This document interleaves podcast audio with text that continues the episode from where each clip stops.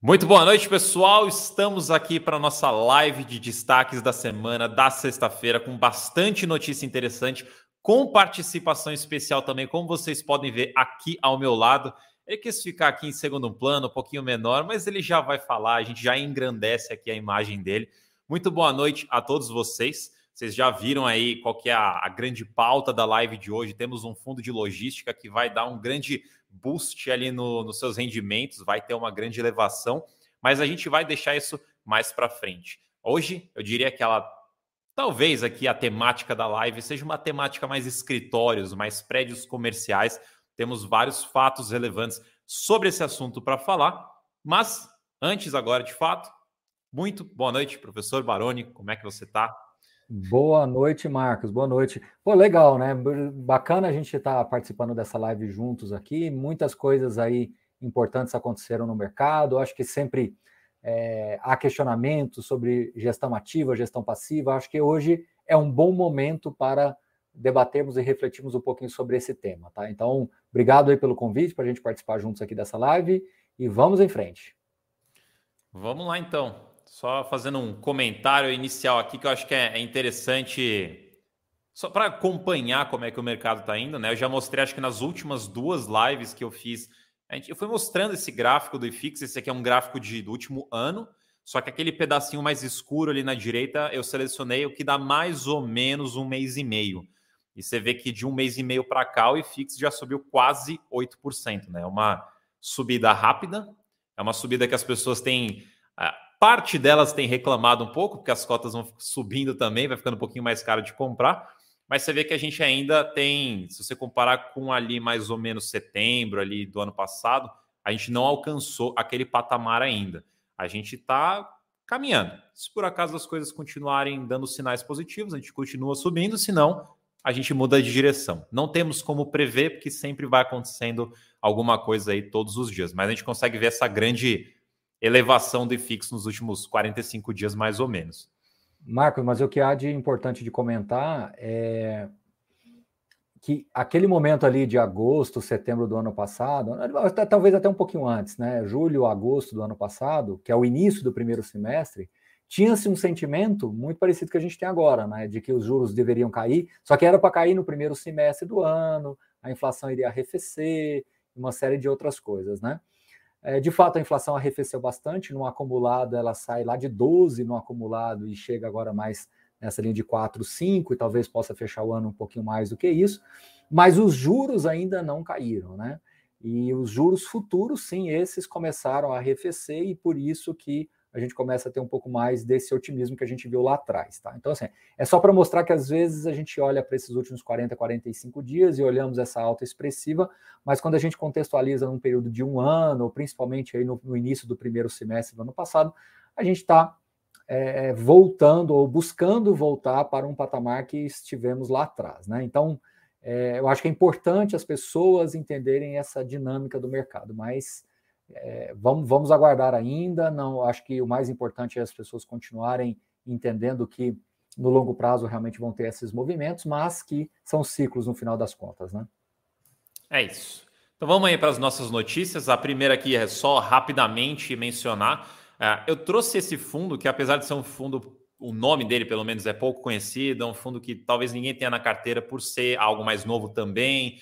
Ele é um fundo que hoje é praticamente inteiro do ALZR. Então, como o ALZR é um fundo bastante conhecido, eu achei pertinente trazer essa informação porque afeta o ALZR. O TSER ele reavaliou seus imóveis e o resultado deu ali uma elevação de um pouquinho mais de 6% do seu valor patrimonial e, consequentemente, apesar de em menor escala, isso também acaba afetando o ALZR que sem muitos comentários, só para passar isso para vocês. Agora a gente entra de fato em algumas notícias um pouquinho mais elaboradas. Daqui para frente vocês vão ver que é praticamente laje atrás de laje atrás de laje nos nossos setores. Bom, TEP. O TEP ele recebeu, ele já tinha vendido o imóvel, só que ainda tinha algumas condições para serem superadas, foram superadas e agora ele recebeu a primeira parcela, a primeira de duas parcelas da venda do edifício Timbaúba. O valor foi de quase 30 milhões, né, 28,1 milhões de reais, e eles já mencionam que esse valor recebido vai ser usado para basicamente desalavancar o fundo. Então, vai ter o quitamento integral do CRI do edifício Fujitsu e o parcial do CRI do edifício São Luís. E eles mencionam que a, o passivo do fundo vai cair basicamente 5%. Basicamente não, vai cair 5%. De 15,2% para 10,2% em relação ao PL. Então é o fundo fazendo uma venda, conseguindo um ganho de capital ali de 40 centavos por cota e ainda desalavancando o fundo com toda essa movimentação. E ele também menciona que a conclusão dessa segunda parcela, última e segunda parcela, ela é até o final do ano. Então, até lá, a gente deve ter alguma outra notícia sobre esse outro pagamento. Quer fazer algum comentário sobre essa aqui ou a gente pode passar? Pode passar, Marcos, mas só bem rapidinho mesmo, acho que a gente começa a ver também um movimento aí de desalavancagem, que era uma expectativa do mercado, né? Não estou falando só de TEP, eu acho que no geral, os fundos imobiliários se alavancaram num dado momento e agora fica muito evidenciado que a desalavancagem ela é importante. Então, o TEP é, indo nessa direção, que eu acho importante para o mercado. Aqui a gente tem o, o HOFC, que é o antigo RBCO. São dois fatos relevantes, duas notícias para esse fundo. A primeira é que teve um, uma rescisão do único inquilino do edifício Alamedas, com a que sendo que esse prédio ele representa, o ABL representa 5,8%, a, e em questão de receita, esse imóvel, esse contrato representava 19%. O inquilino disse que vai sair, essa desmobilização, essa saída desse inquilino vai demorar aí três meses, 90 dias, e o impacto financeiro previsto é de 10 centavos por cota, um impacto negativo. Só que eles mencionam também no fato relevante que, apesar de ter esse impacto negativo por conta de algumas penalidades por rescisão, não é previsto, não há uma previsão de ter impacto no rendimento do fundo até o final do ano. Então, a princípio, até o final do ano, mantém-se aí a mesma, o mesmo horizonte, mas a partir do ano que vem, aí começa a ter esse impacto negativo. A menos também que, enfim, por, algum, por alguma pelo trabalho da gestão, eles consigam fazer alguma alocação e resolve esse, essa vacância. Mas, a princípio, esse é o cenário atual. E a segunda parte dessa, dessa notícia é que, por conta deste primeiro fato relevante, dessa rescisão, se vocês vão lembrar, já algum tempo atrás, o fundo tinha recebido uma proposta ali para comprar, vender o seu imóvel para um outro comprador. Só que agora esse comprador viu essa rescisão desse único inquilino desse imóvel, voltou atrás e não vai mais fazer a aquisição do prédio. Essa venda, ela geraria um lucro de 67 centavos por cota, só que obviamente, como não vai mais acontecer, não vai mais gerar essa venda. E uma coisa que eu achei interessante desse desse, desse, desse conjunto de fato relevante é que muitas vezes a gente vê cotistas falando: ah, mas o gestor não divulga todas as informações no fato relevante. Ah, eu queria saber exatamente na vírgula qual foi o valor do metro quadrado do aluguel, da venda, ou do seu disso ou daquilo. E você vê que, nesse caso, tem que falar, enfim, porque é uma, era, uma, era um espaço grande ali do fundo, então ele tem que soltar um fato relevante, tem que soltar uma informação falando da vacância, mas você vê que, como os fatos relevantes, como os fundos imobiliários sendo veículos públicos, né, de informação pública, até certo limite, é, isso pode afetar as negociações que acontecem. Então você vê que o comprador viu o fato relevante e falou: ah, não quero mais. Então é, é, interessante ver essa dinâmica acontecendo, né? Infelizmente o fundo não vai vender o imóvel, mas enfim, fica aí o, as informações para os seus cotistas. Quer falar do. Eu vou resumir aqui do RBRP, ô professor, e daí você faz uns comentários sobre esse fundo aqui, que é um fundo bastante popular nas nossas caixinhas de perguntas. O, o RBRP, ele também fez. Ele tem, também tem duas. Dois, na verdade, é um fato relevante, mas são dois fatos relevantes dentro de um. A primeira parte é que teve uma locação no River One, então as pessoas que estão sempre querendo saber de locação desse imóvel, teve mais uma locação. Só que essa locação é de metade de um andar, então é um conjunto ali no 16 andar. O contrato ele é mais longo do que normalmente a gente vê num contrato de, de escritório. Normalmente a gente vê o padrão de 5 anos, esse aqui tem o dobro, tem 10 anos, porque o inquilino ele não vai entrar ali no imóvel cru, no imóvel sem nada, onde ele vai ter que fazer toda a adaptação para ele. O imóvel já vai estar pronto para a empresa chegar e já usar, que é o plug and play que eles chamam. Então, por isso também tem essa adaptação do contrato.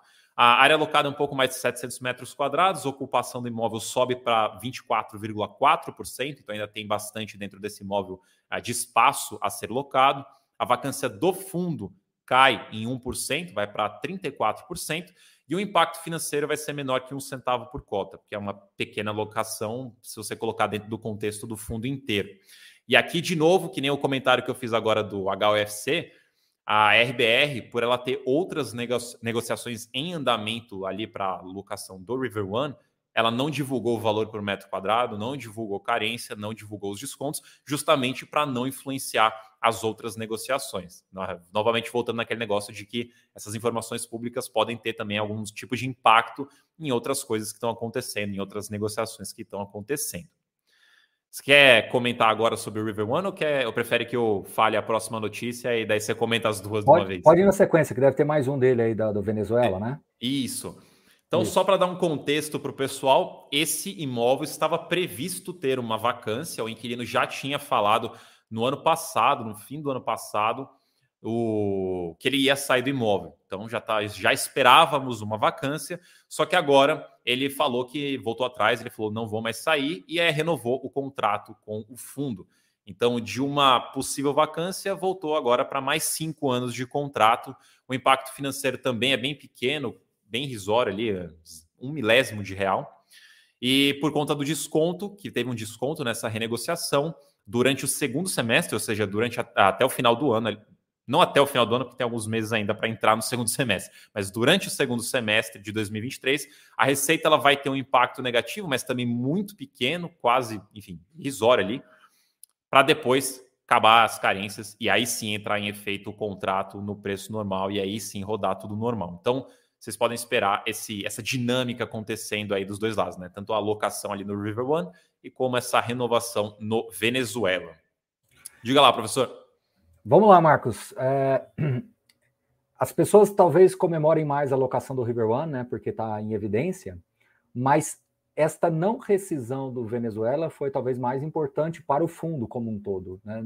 Do ponto de vista de que esse seria um ativo no Rio de Janeiro, é um ativo né, no Rio de Janeiro, um ativo que talvez teria que se buscar outro mono inquilino, né, um inquilino único ali, talvez seria necessário alguns investimentos, algumas adaptações, então, essa, é, esse, essa parte do fato relevante, na minha visão, foi até mais importante para o todo. Agora, falando do River One, eu acho que naturalmente as locações começam a ocorrer. Né? A gente acha de 721 metros quadrados pouco, mas se você analisar isoladamente, é bastante coisa, né? Então, a questão é que, como o fundo, ele, ele nasceu, desculpe, o ativo nasceu é, sem locação nenhuma, teve que tá, tá tendo que se, se, se buscar essa essa ancoragem, né, que é, é passada esses 50%, então essa ancoragem é mais difícil de realmente ser conquistada, mas agora que começam a aparecer os locatários, que começam a aparecer a parte de serviços ali do prédio, então isso vai se buscando naturalmente. E aí vocês vão lembrar daquilo que a gente falou lá atrás, né? Esse movimento todo que a gente está vendo agora era para ter se iniciado lá naquele período lá de 2022 do IFIX, que tinha-se um, um, um clima de que né, os juros iam abaixar, que tinha assim, uma série de coisas para acontecer que acabaram sendo adiadas aí, pelo menos a priori, mais para frente. Então, as, as decisões das empresas também têm uma dinâmica muito próxima da economia, principalmente em lajes corporativas. Então, eu acho que essas informações eram para estar sendo divulgadas lá atrás. Né? Esse nível de ocupação, 25%, 40%, até 50%, era para ter se atingido ali perto do fim da renda mínima garantida, que era outubro de 22. Mas, enfim, isso não aconteceu e agora a gente começa a ver essas informações. Mas, de novo, acho que a, a não rescisão do edifício Venezuela para o portfólio foi importante. E às vezes vocês veem esses impactos financeiros, né? Ah, um centavo aqui, outro centavo ali, mas sim, é, é, é, é assim mesmo que se compõe a renda de um fundo, e a gente nunca pode esquecer de que a ocupação ela gera receita para o fundo e não gera despesa. E a vacância, além de não gerar a receita, ainda gera despesa. Então, Cuidado que quando você olha um, por, um centavo positivo, parece pouco, mas o não ter um centavo positivo poderia ter alguns outros para trás aí é, de despesa, tá? O Marcos, não esquece de falar do nosso Suninvest aqui, o pessoal pediu para lembrar, tá certo? Então vamos lá direto para ele aqui. Pessoal, a gente adoraria convidar aqui vocês para participar do Suninvest, é um evento presencial que vai acontecer ali dia 17 e 18 de junho, onde o objetivo é você aprender com grandes investidores como este que está aqui abaixo. O professor assim, Baroni vai estar tá lá. Eu vou estar tá lá também. Thiago vai estar lá também, então é uma experiência, é uma dinâmica para vocês participarem com a gente. Vai ser em São Paulo e o interessante é que antes do evento vocês já vão poder ter contato tanto com o professor Baroni, tanto com o Thiago Reis, no grupo que tem, no grupo VIP de WhatsApp que tem antes do evento. Então, se você quiser já participar do grupo para também receber a oferta de pré-venda, o link está aqui embaixo. Tem um QR Code na tela, talvez esteja muito pequeno para vocês conseguirem escanear, mas o link está aqui embaixo na descrição. Você entra no grupo, você já vai ter lá a dinâmica com o professor Baroni, com o Thiago Reis, para vocês tirarem suas dúvidas, conversarem sobre investimento, e daí vocês também vão receber a oferta de pré-venda para vocês poderem participar do Suno Invest, onde nós vamos estar lá e mais pessoas aqui da Suno também estarão lá. Então vai ser uma oportunidade bem legal da gente trocar experiências, você aprender com erros passados nossos, você aprender com a nossa experiência, aprender bastante coisa em como melhorar a sua jornada aí nos investimentos, como ter aí uma, um futuro mais próspero financeiramente falando. Então, link na descrição, não percam. Deixa eu colocar aqui de volta. Aí a gente já volta para o esse combo de, de fato relevante. Na verdade, é um fato relevante só é, do OneF, só que como ele envolve vários fundos aqui, eu tentei fazer de uma forma que desse para ficar bem resumido, mas eu vou passar aqui algum contexto. Uh, então, primeira parte que é o contexto. Lá no começo desse mês, no dia 4 de maio, o PVBI propôs a compra da, de algumas unidades do edifício D1, que são do PATC. Ambos são hoje da própria VBI, então isso está em assembleia para ser aprovado. O valor de compra aí seria 31.500 o metro quadrado. Isso é o que já está em andamento. O que saiu hoje foi um fato relevante do OneF, mencionando que o PVBI também propôs uma compra das unidades do edifício The One, porque tanto o OneF quanto o PATC têm unidades do mesmo prédio, então o PVBI também propôs comprar essas unidades deste outro fundo. A Rio Bravo, que é administradora da, do OneF, viu a proposta e rejeitou a proposta porque entende que não ali reflete de fato o valor, a qualidade do prédio, seja pela forma de pagamento, seja ali pela, pelo valor em si da compra, teve alguns fatores ali que foram descritos no fato relevante. Para quem tiver curiosidade, lá tem são que uma meia dúzia de páginas explicando tudo. Então eu dei uma bela de uma resumida. Mas basicamente a administradora rejeitou por conta de entender que o valor não reflete o, o real valor do, do imóvel. Mas ela complementa também ali no final do, do fato relevante que ela, então, através do ONEF, fez uma proposta de compra para o PATC, basicamente nas mesmas condições de compra.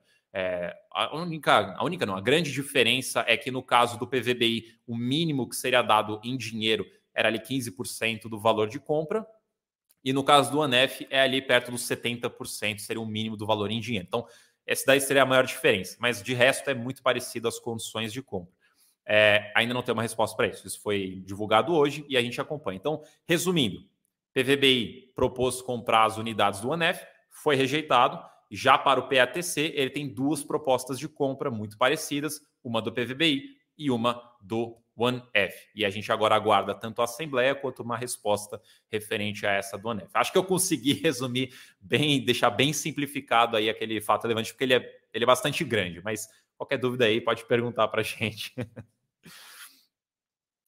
Bom, ah, então, acho que podemos entrar no, no grande tópico aqui da live, que é o BRCO. Então, o BRCO ele fez uma venda, até aí sem muitas novidades, porque rola venda para tudo quanto é lado, a gente está numa frequência de vendas interessante. Só que nesse caso aqui, foi uma venda que o valor dela foi de 325 milhões. A primeira parcela de 55 já foi recebida. A segunda fase, na verdade, que eu deveria dizer, né? Primeira fase, segunda fase, e a segunda é de 48 parcelas mensais de 5,6 milhões de reais a partir de julho, corrigidas pelo CDI. Então, essa parte do CDI já normalmente é o IPCA ou o IGPM, né? No passado, agora é o CDI. Ah, agora a gente vê algumas coisas interessantes sobre essa, sobre essa venda. Primeiro, houve uma distribuição extraordinária anunciada ontem. Então, se você é cotista do BSO e terminou com cotas ontem do fundo, você vai receber 62 centavos por cota, que é o equivalente a uma, a uma distribuição de um mês inteiro que normalmente ele faz. Então, neste mês aqui, ele já, distribu já anunciou ontem e deve anunciar lá no final do mês, então ele deve ter duas distribuições para o mês de maio. E normalmente é de 62 centavos, como foram as últimas distribuições. Mas, como teve essa venda, que foi uma venda bastante relevante, ele coloca lá no fato relevante que ele tem ali um potencial impacto, um potencial aumento na sua renda de 16 centavos por cota. Então, a partir de agora, o rendimento tem o potencial de ser sempre 78 centavos por cota no mês a mês aqui. Óbvio, outras coisas podem acontecer no meio do caminho que influenciam isso, mas a princípio há um potencial de aumentar 16 centavos por cota durante esses próximos quatro anos, que são essas 48 parcelas da venda. O que dá aí um, um belíssimo lucro de quase 10 reais por cota se a gente juntar tudo. Professor, o que, você tem a dizer sobre essa venda? Pois é, Marcos, eu acho que aqui tem várias reflexões que a gente pode fazer, tá? Eu vou tentar ser breve, mas enfim, é, primeira reflexão. É, eu acho que fica muito claro, né? Até por, por, coincidência eu gravei um vídeo nessa semana onde eu falo sobre gestão ativa, né? Você, perguntou, né? Se gestão ativa é realmente o futuro. É, eu sei que quando você olha para alguns fundos é, de gestão passiva, né? Uh, realmente tem alguns ativos muito bons, né? Mas quando você olha dentro de um ecossistema todo, é difícil de você considerá-los para o futuro, né? Então acho que viram ali ativos mais específicos. Acho que eles sempre vão existir, mas como o próprio nome diz, dentro das suas especificidades ali, né? Dentro de um, de um critério único de seleção do cotista e do investimento. Quando você olha para a gestão ativa, os fundos é, multiportfólios, e o BRCO é um deles, né? 11 ativos, agora com 10, é, aí estas coisas começam a aparecer. E aí, Marcos, o que, que aconteceu? Quando você olha ali, eu falo que antes de 2010 praticamente não existia muito fundo imobiliário, né? não, existia, não existia uma indústria de fundo imobiliário, era uma coisa muito incipiente. E entre 2010, 2011 até mais ou menos 2017, 2018, o fundo de gestão ativa, ele basicamente era um emissor de cotas, porque fundo, os fundos estavam ganhando evidência, né? Só que, é, se você observar nesses últimos dois, três anos, a, a, o mercado de fundos imobiliários ele atingiu um nível de maturidade onde este tipo de movimento do, do Bresco começa a ser mais importante dentro de uma tese completa de investimentos. Então, por isso que eu falo que aqui tem várias reflexões. Então, esta reflexão é muito importante, porque sempre se questionou muito, né? Se o fundo imobiliário corrige pela inflação, se ele te protege contra a inflação, se ele. Né? Aí, de repente, vem uma operação como essa, com 44% de ganho, é, 142, quase 143 milhões de reais de lucro que vai ser distribuído, é, dá 9,66 por cota, mas lembrando que essas parcelas elas são corrigidas pelo, pelo, pelo CDI, então elas podem ainda maximizar um pouco esse rendimento, né? Assim, estou pensando hipoteticamente aqui. Então, veja, veja o, o, o, como que numa operação como essa, você consegue é, tirar uma diferença muito grande de um rendimento que talvez estava mais pressionado, a vacância estava mais evidenciada. E aí começam aquelas questões, né? Poxa, Baroni, mas vendeu-se um dos melhores ativos do fundo. De fato, eu concordo que era um ativo troféu, que a gente fala, né? Um trophy asset, como a gente costuma dizer. Era um ativo troféu, era um ativo importante. Mas, por outro lado, 6 mil reais o metro quadrado, né? É, salvo engano, um dos maiores valores de metro quadrado negociados no mercado. Então, assim, era um ativo troféu, foi um cap rate de saída de 7,2, foi um lucro imobiliário gigantesco, e os recursos vão voltar para o fundo de alguma maneira e potencialmente novos investimentos. E por isso que essa gestão ativa é assim, né? É, é, você precisa. A gente, ao mesmo tempo que a gente questiona e a gente quer o resultado da gestão ativa, às vezes a gente questiona se realmente essa gestão ativa foi feita na velocidade correta, na direção correta, com o imóvel correto. Enfim, eu acho que esse é o grande, é o grande barato da história. Eu acho que esse é o grande, é o grande, a parte mais interessante de uma carteira de fundos imobiliários é que você vai ver isso acontecendo.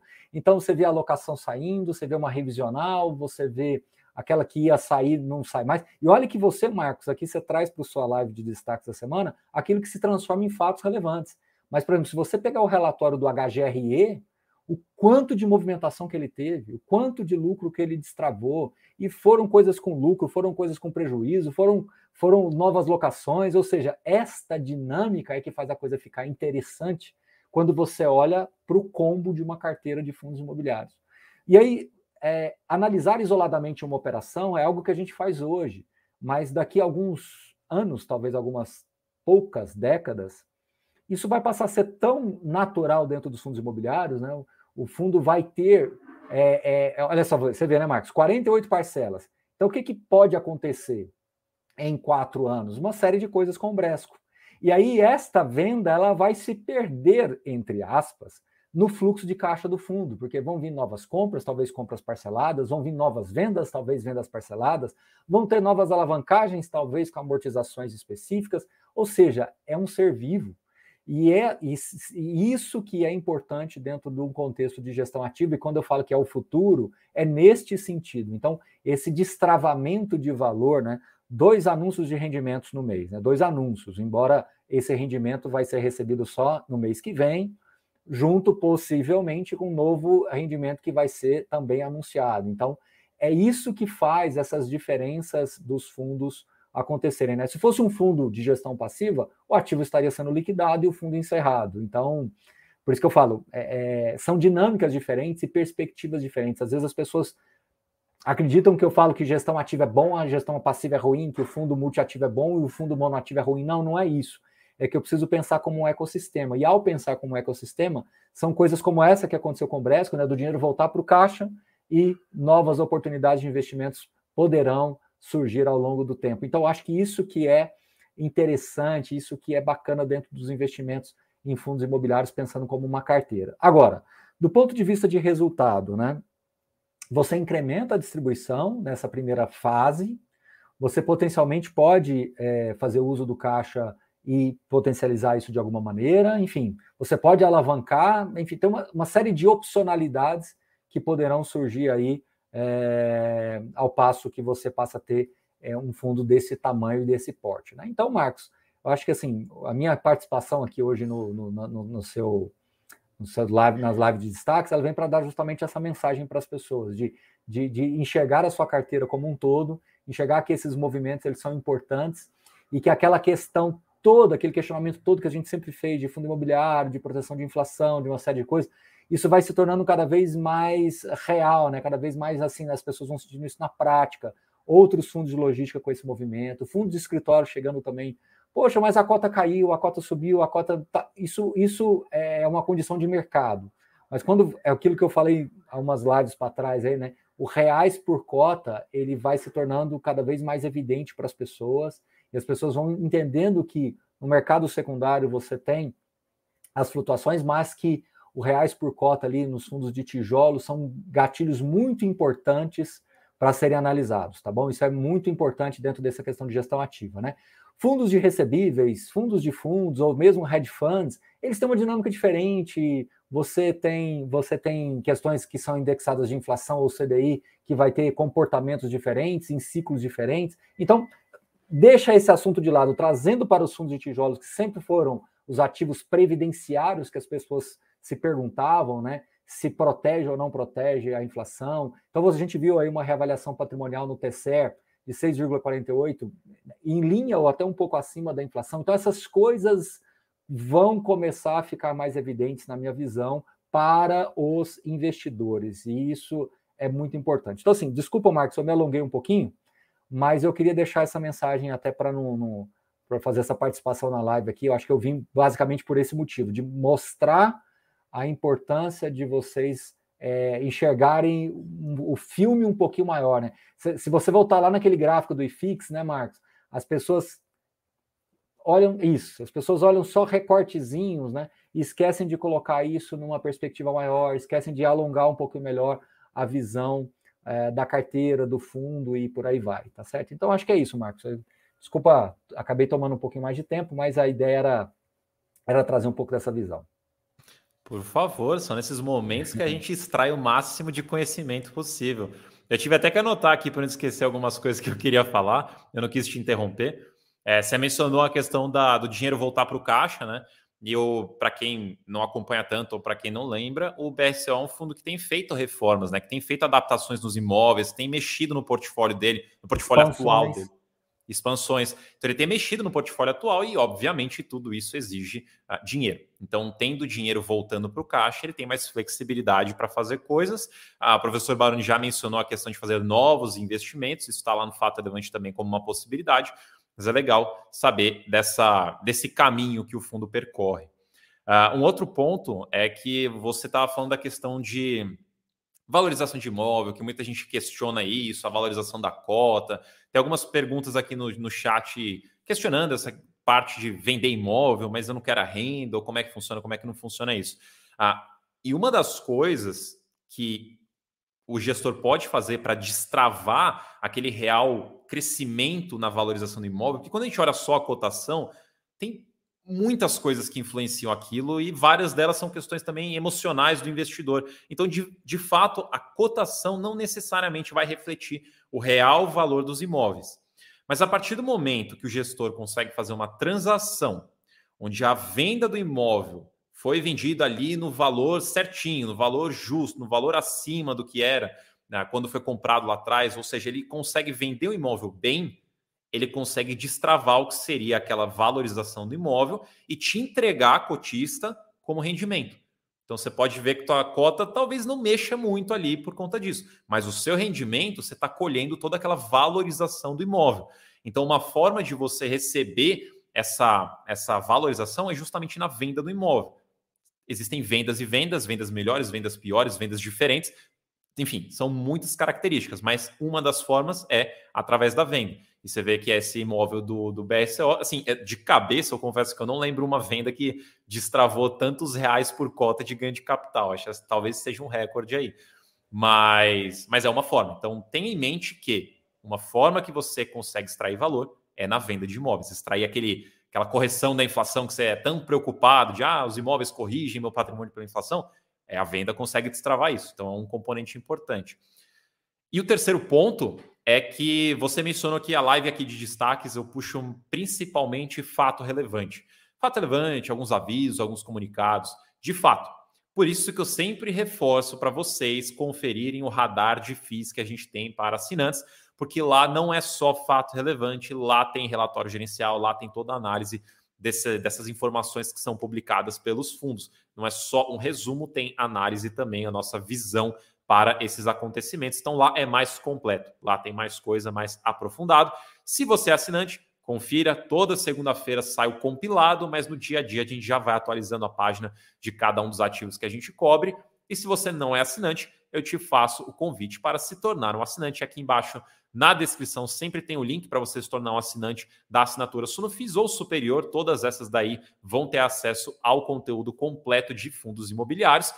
E já que eu estou mencionando aqui também de coisas que você pode fazer para se tornar um investidor melhor, quero só lembrar vocês para participar do Sul Invest, que é um evento presencial aqui em São Paulo, dia 17, 18 de junho. Eu estarei lá, professor Baroni, Thiago Reis e mais outros analistas da Suno estarão lá para te ajudar a investir melhor. Vai ser uma experiência, uma dinâmica muito mais próxima entre a gente e vocês. E também, apesar do evento ser daqui um mês praticamente, vocês já podem ter contato, principalmente com o professor Barão Thiago Reis, lá no grupo VIP. O link está aqui na descrição.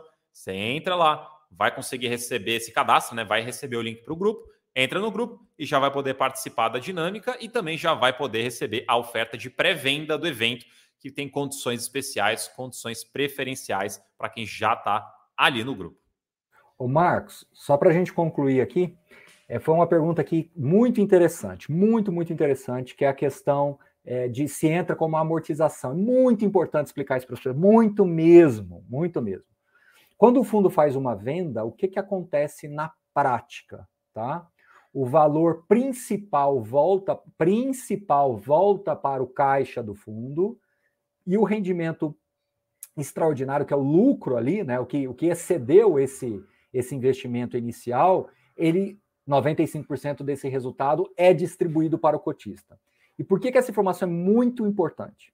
Porque algumas pessoas entendem que quando o fundo recebe o valor de volta, né, tem algum evento de amortização. Não, não tem. Então, essa é a primeira coisa, não tem amortização. Mas a outra coisa que eu quero falar é que quando o dinheiro volta para o caixa, de fato, o gestor, quando vai fazer uma nova compra, ele está com aquele dinheiro defasado. Então, você recebeu de volta aquela correção. Tá? As pessoas às vezes querem as duas coisas, quer receber de volta a correção e ainda quer que o valor volte no principal corrigido. Não. Aí você tem que entender que ele, ele, o dinheiro foi para você, ele reconheceu, como o Marx falou, ele usou um termo correto, destravou para você. Então, hipoteticamente, aquele valor patrimonial foi reconhecido pelo mercado. Então, você tem um valor patrimonial que ele é contábil, mas você tem um valor de mercado. Quando tem um evento como esse, que foi o caso do Brest, que tem tido tantos outros aí, né? Vários movimentos, está ficando cada vez mais comum.